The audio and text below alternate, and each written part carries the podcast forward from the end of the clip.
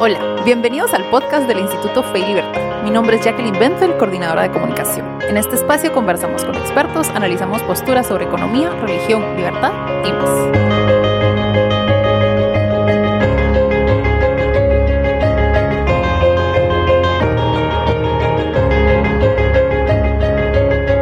Bienvenidos al nuevo episodio del podcast de Fe y Libertad.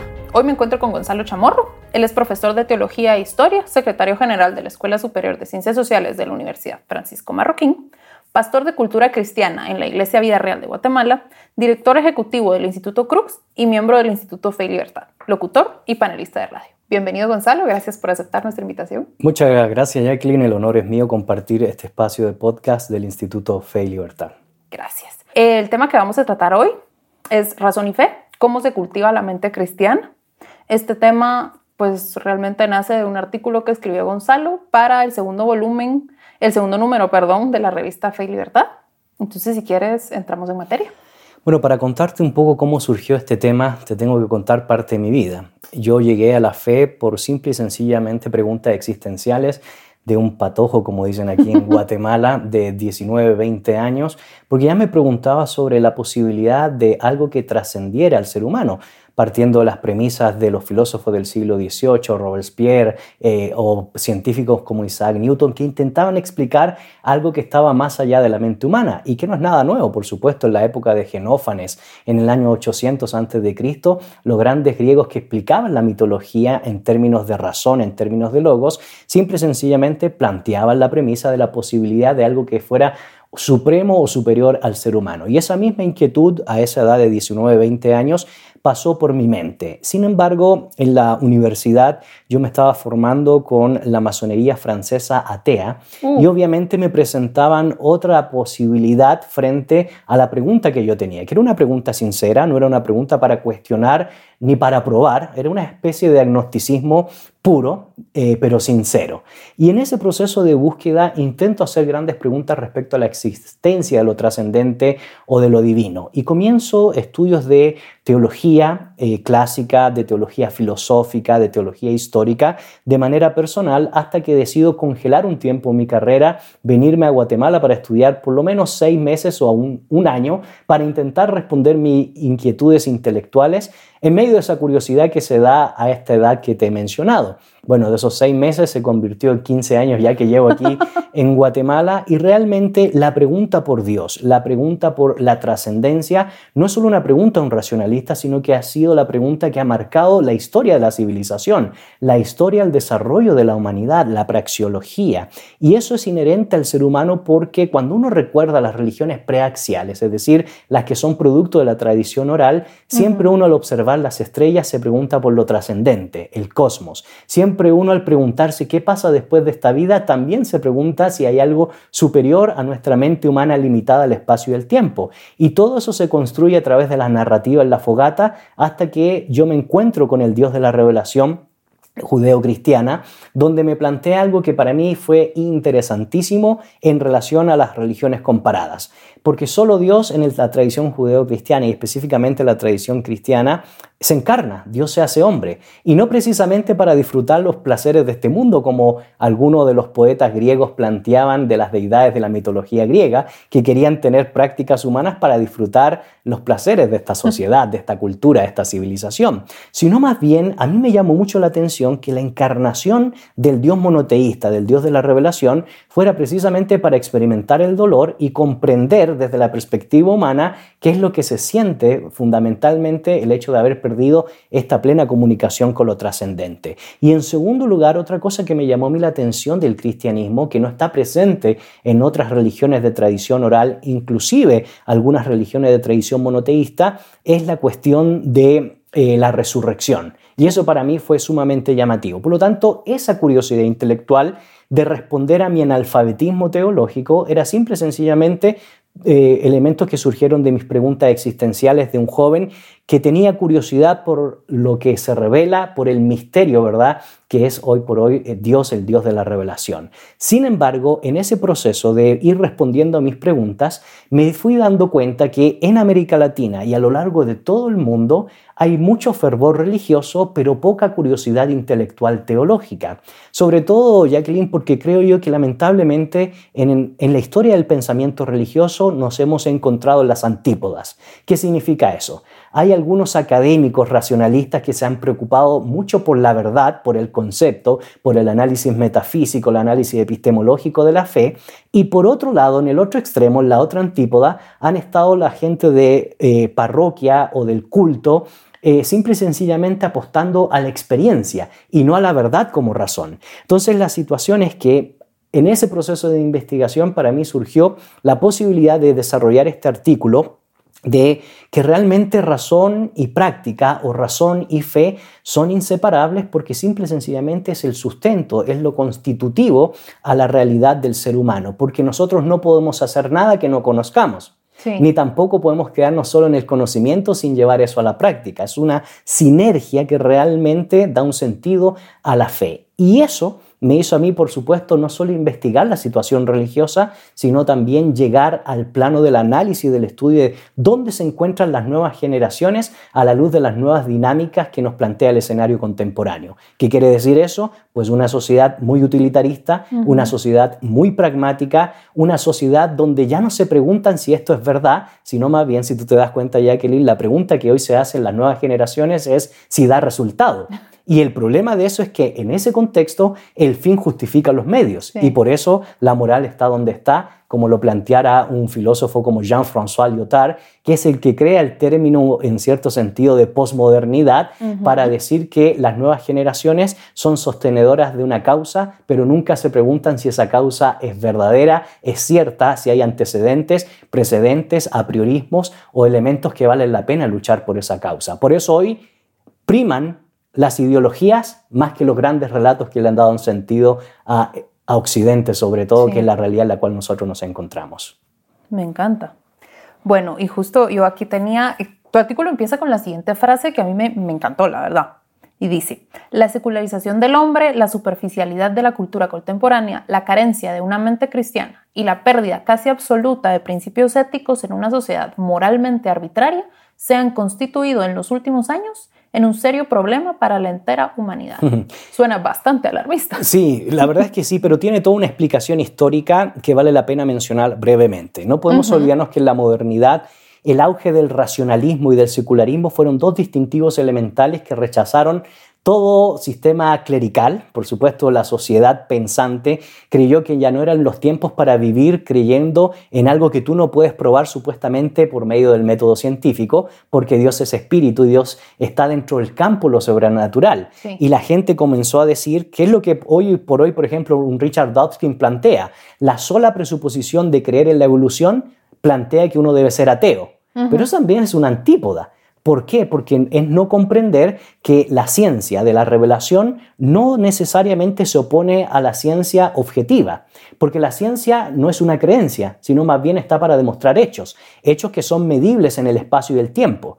Por lo tanto, la ciencia no dice absolutamente nada de lo que hay antes de todo lo creado, observablemente comprobable, y después de todo lo que hay de, nuestra vida en términos de espacio y tiempo. Por lo tanto, la ciencia y la fe, la razón y la fe no se oponen. Y te hago este planteamiento porque las preguntas que se hacen las ciencias del espíritu, la teología, la filosofía de la religión, es, por ejemplo, ¿por qué existe el universo? ¿O a causa de qué existe el universo? Pues la ciencia no se ha preocupado de responder a eso porque no es su campo. Más bien la ciencia está para decir o intentar decir cuándo es que comenzó el universo. Y ahí viene la teoría del Big Bang del padre Georges Lemaitre, entre otras presuposiciones. Y de hecho, permíteme, decirme que la permíteme decirte que la autobiografía de Charles Darwin, él cuando escribe el origen de las especies no era un ateo, él era un teísta. Lo que pasa es que con las nuevas metodologías científicas, él ya no podía cuadrar todo su concepto teológico que había aprendido en la parroquia. Pero yo podría decir que con el tiempo él se volvió un agnóstico por decisión conceptual, pero realmente los fundamentos de su fe no odiaron la posibilidad de lo sobrenatural. Ahora, Toda esta dinámica que desarrolló el movimiento racionalista, secularista, anticlerical, llevó a la concepción de que las dos formas de éxito para el ser humano era la razón y el progreso. El progreso, por supuesto, intelectual, entendido como la posibilidad de lo que yo puedo demostrar. Lo que no es demostrable no es producto de la razón y por lo tanto no sirve absolutamente para nada. Así que yo, si no puedo demostrar, por ejemplo, los milagros de Jesús o el nacimiento virginal o la resurrección, porque eso escapa a lo naturalmente comprobable, porque dentro de la materia de lo sobrenatural, entonces los pensadores de esa época pensadores de la Universidad de Marburgo, de la Universidad de Berlín, entre otras, Tubinga, Heidelberg, Salamanca, etcétera, etcétera, llegaban a la conclusión entonces que eso no debería considerarse como científico. Y esta era entonces proliferó la idea de la razón y el progreso, y sin embargo, Fyodor Dostoyevsky en el realismo ruso nos planteó que si nosotros sacamos de la escena a Dios, todo es permitido, porque entonces no hay una fuente para la moralidad. Y en esta época planteaban, sí, planteaban los ateos de que, eh, una respuesta a los ateos de esta época racionalista, si Dios no existe, entonces se acaba el argumento ateísta no tienen fuente de sentido y el límite final para los ateos es el sepulcro. No hay esperanza porque no hay una vida más allá de esta vida. Ahora me encanta a mí C.C. Lewis, eh, famoso apologeta, experto en literatura inglesa medieval, que decía, una de las cosas que a mí no me caen muy bien a veces de los ateos es que siempre están hablando de Dios. Valga un poco el, sarcasmo, pero con, con, buen sentido. Entonces, si te fijas, toda esta mentalidad desarrolló finalmente la proclamación de la muerte de Dios por parte de los padres de la sospecha, Federico Nietzsche, Karl Marx decía que la religión era el opio de las masas, y quizás cuando lo decía tenía la razón, y ya te voy a explicar brevemente por qué. Eh, eh, Sigmund Freud decía que la primera base de la locura o de la neurosis era el cristianismo. Entonces el cristianismo te llevaba a la locura. Y de hecho Immanuel Kant ya había planteado que si el hombre realmente quería ser un ser humano de razón, y de ilustración, pues debía romper con la etapa teonómica, es decir, la etapa de creer en Dios, luego pasar por la etapa de la heteronomía, que es decir, oponerse a todo lo que me ha planteado la civilización, y finalmente llegar a la etapa de la autonomía, donde yo soy un ser pensante libre de cualquier dogma. Pero nuevamente, Dostoyevsky rompe con esa tesis, porque dice que si no hay Dios, todo es permitido. ¿Y dónde se demostró eso? Bueno, en la Primera Guerra Mundial, en la Segunda Guerra Mundial, en la Guerra Fría. La tesis, la, síntesis de esta tesis de que Dios no juega un papel importante en la moral y en el desarrollo humano, se vio reflejado que cuando el hombre no tiene un fundamento y un sustento para su moralidad, pues realmente su tendencia es lo que dijo Lord Acton, el poder corrompe y el poder absoluto corrompe absolutamente. Y es matarnos los unos a los otros. ¿Por qué? Porque yo por medio del uso del poder quiero coaccionar a cualquier persona que intente socavar mi autoridad y mi poder. Y eso hizo que la modernidad puede llegar a un momento donde en estas guerras pues fracasara la tesis de la modernidad, porque por más razón, por más progreso, por más ilustración que la gente desarrollara en las grandes escuelas de pensamiento, el hombre no pudo evitar la matanza, la guerra, la falta de generosidad, la falta de solidaridad. Y esto llevó a que el personaje que yo te, he citado hace un momento, Jean-François Lyotard, entre otros como Martin Buber, dijeran que la modernidad ha fracasado. ¿Por qué? Porque se dieron cuenta que el ser humano necesita valores deontológicos, valores absolutos para poder subsistir, de que la igualdad ante la ley es un supuesto natural antes que deliberado, que obviamente debe trascender al ser humano. Y lo único que puede, que puede establecer esa moral natural es la moral de la revelación, es la moral de la tradición, es la moral que proviene de lo que Dios va dictaminando a lo largo de la historia de la salvación. Y por eso inicia este periodo que se llama posmodernidad y se vuelve en cierto sentido la fe. Pero aquí hay otros distintivos. No se vuelve la fe clásica a la fe de la tradición católica apostólica romana, a la fe de la tradición protestante, a la fe de la tradición católica ortodoxa o a la fe que presupone al Dios encarnado, sino más bien resurgen una serie de espiritualidades subjetivas que simple y sencillamente te van a llevar a la posibilidad de creer lo que tú quieras. Entonces todo es válido. Y por lo tanto la palabra que yo podría decir que está presente hoy en el ambiente es el pluralismo religioso. Cada quien quiere creer lo que se le antoja. El problema de eso es que nuevamente, cuando tú no tienes una fuente de sentido, cuando tú no tienes un fundamento para el desarrollo de tu fe, realmente lo que estás haciendo es especulación y la especulación generalmente no te lleva absolutamente nada. Entonces, todas estas dinámicas han generado una cultura relativamente superficial, porque es una cultura que ya no se pregunta. Y Heidegger decía que la pregunta es la piedad del pensamiento. Así que si queremos ser piadosos debemos preguntar. Pero si la gente no se pregunta por lo que es verdad y simple y sencillamente está valorando los resultados, lo que genera es una auténtica generación de analfabetas, analfabetas funcionales. Y eso es lo que veo yo a nivel popular religioso en todas las tradiciones cristianas. Somos profundamente religiosos, eso sí, pero teológicamente híbridos. Este análisis, por supuesto, se puede aplicar a cada uno de, los campos científicos, pero yo, lo aplico a la teología. yo, creo que hasta diría que ha permeado la cultura. Claro, exactamente, y lo dice Mario Vargas Llosa en su libro La civilización del espectáculo. Porque ¿qué ha pasado, por ejemplo, en el campo universitario? Antes la gente iba a la universidad para crecer en conocimiento y ese conocimiento se debía haber reflejado en la ética.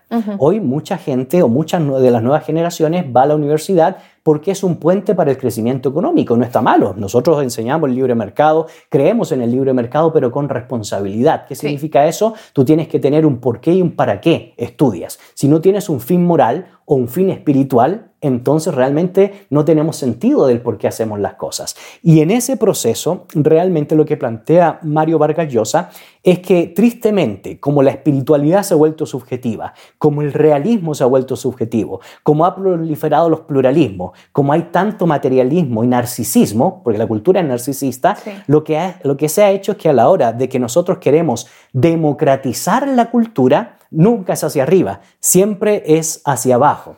Así que eh, lo que me llama mucho la atención es que a la hora de democratizar el pensamiento, lo que sucede es que las universidades ya no llegan las personas ilustradas, los scholars, los gelartes. Estamos aceptando todo tipo de pensamiento, entendiendo que no todas las personas ah, entienden por la razón. Hay otros que son buenos con las manualidades y eso no significa que uno sea mayor o menor que el otro. Lo que pasa es que tenemos que descubrir dónde nos encontramos para poder desarrollarnos. Ahora, toda esta dinámica se ve reflejado en la cultura judeocristiana. Todas estas temáticas se ve reflejada es que a lo largo de todo el mundo y a lo largo de América Latina exista una discrepancia entre razón y fe. Razón que representa un cúmulo muy pequeño de pensadores que creen que es importante pensar la fe. El problema de esos pensadores es que ese mensaje no llega a la gente. Y la gente cree que el conocimiento lo puede a uno apartar la fe. Y esa es una problemática que realmente nos ha traído serios problemas a la hora de desarrollar, de pensar, de reflexionar desde la perspectiva de la tradición, desde la perspectiva de la revelación, nuestro compromiso eh, con la generosidad cristiana y con el Evangelio de Jesucristo. Perfecto. Bueno, creo que de esto podemos sacar muchísimos episodios más. Sí, de hecho, ni siquiera hemos entrado al tema. no, pero... Pero vale la pena poner, ponerlo a la mesa. Sí, por supuesto. Bueno, y tratando de ser un poquito más puntuales, ¿qué peligros ves de no solo de esta falta de conocimiento y de, racionalizar la fe, sino de, esta decadencia que se ha ido dando? Bueno, el peligro se nota casualmente en la decadencia de las grandes instituciones que para nosotros son creaciones divinas. Por ejemplo, la familia.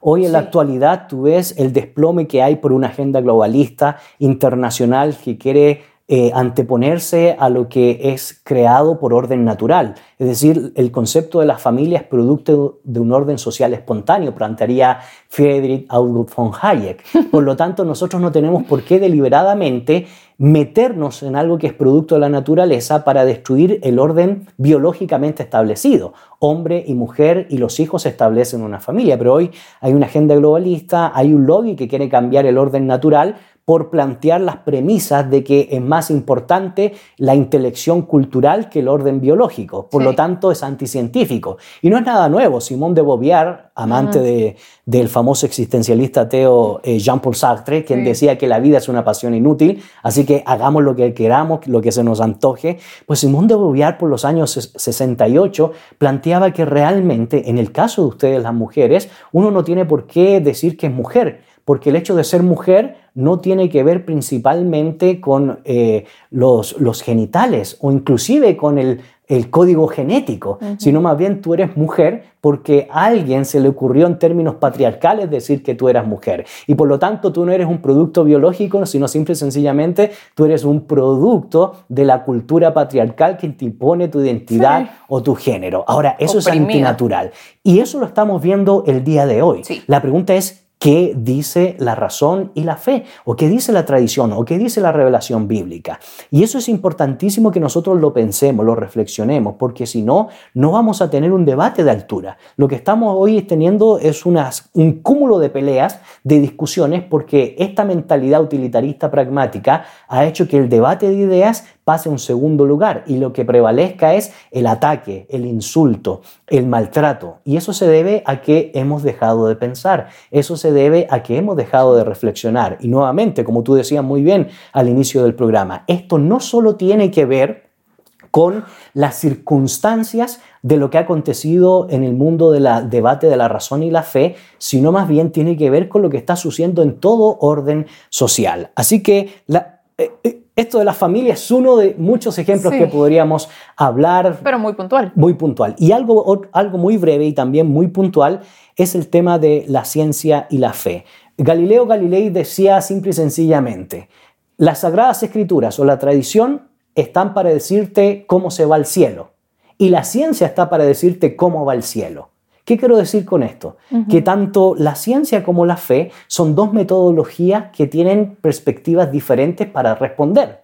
Y Joseph Ratzinger escribió un excelente libro sobre fe y ciencia y él analizó tres etapas que lo podríamos dejar para otro podcast, pero solo te lo voy a lanzar para que tú puedas eh, quizás invitarme para otra ocasión y dejar picado a la, audiencia. Ratzinger, eh, el Papa Ratzinger decía, pues ha habido un concordismo donde se ha intentado imponer la ciencia a la tradición y a las sagradas escrituras. El problema de ese concordismo es que es algo complejo porque tú no le puedes poner teorías científicas a un relato teológico, porque eso produce una problemática de carácter metodológico. Por otro lado, Ratzinger dice que hay un discordismo, donde uno dicen que la ciencia es maligna, es del diablo, no sirve para nada, y otros dicen que la fe tampoco sirve absolutamente para nada. Ahora, ¿cuál es la propuesta que hace Ratzinger? Y es lo que me gustaría que pudiéramos dialogar para darle continuidad. Es el integrismo. ¿Qué significa eso? Que la fe y la ciencia sí se pueden integrar, sobre todo porque Dios tiene una doble revelación.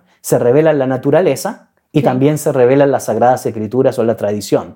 Entonces, si se revela en la naturaleza porque los cielos, la tierra demuestran su gloria, por lo tanto la ciencia podría ser un elemento importantísimo para descubrir cómo Dios también eh, eh, se expresa a través de lo observable y poder de esa manera encontrar las relaciones y las integraciones que se dan con la historia de la salvación, que es la revelación escrita. Pero ahí la dejo y por supuesto hay mucho más que conversar. Seguro.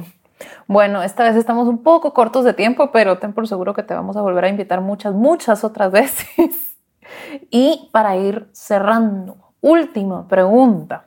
Tenemos todavía mucho por discutir, eso será en otro episodio, pero para que la gente pueda seguir conociendo este tipo de temas, ¿qué, tipo, qué recursos recomiendas?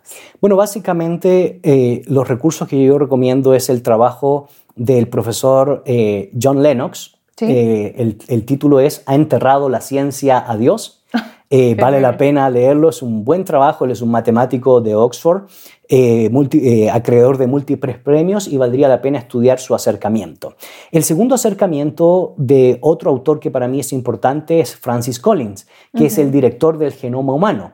Y ojo que quien escribe ese libro se llama Evidencias científicas de Dios o de la existencia de Dios. Y él era ateo, Así que no podemos juzgar que él parte de la premisa cristiana, sus presuposiciones metodológicas sobre el debate de la ciencia y la fe.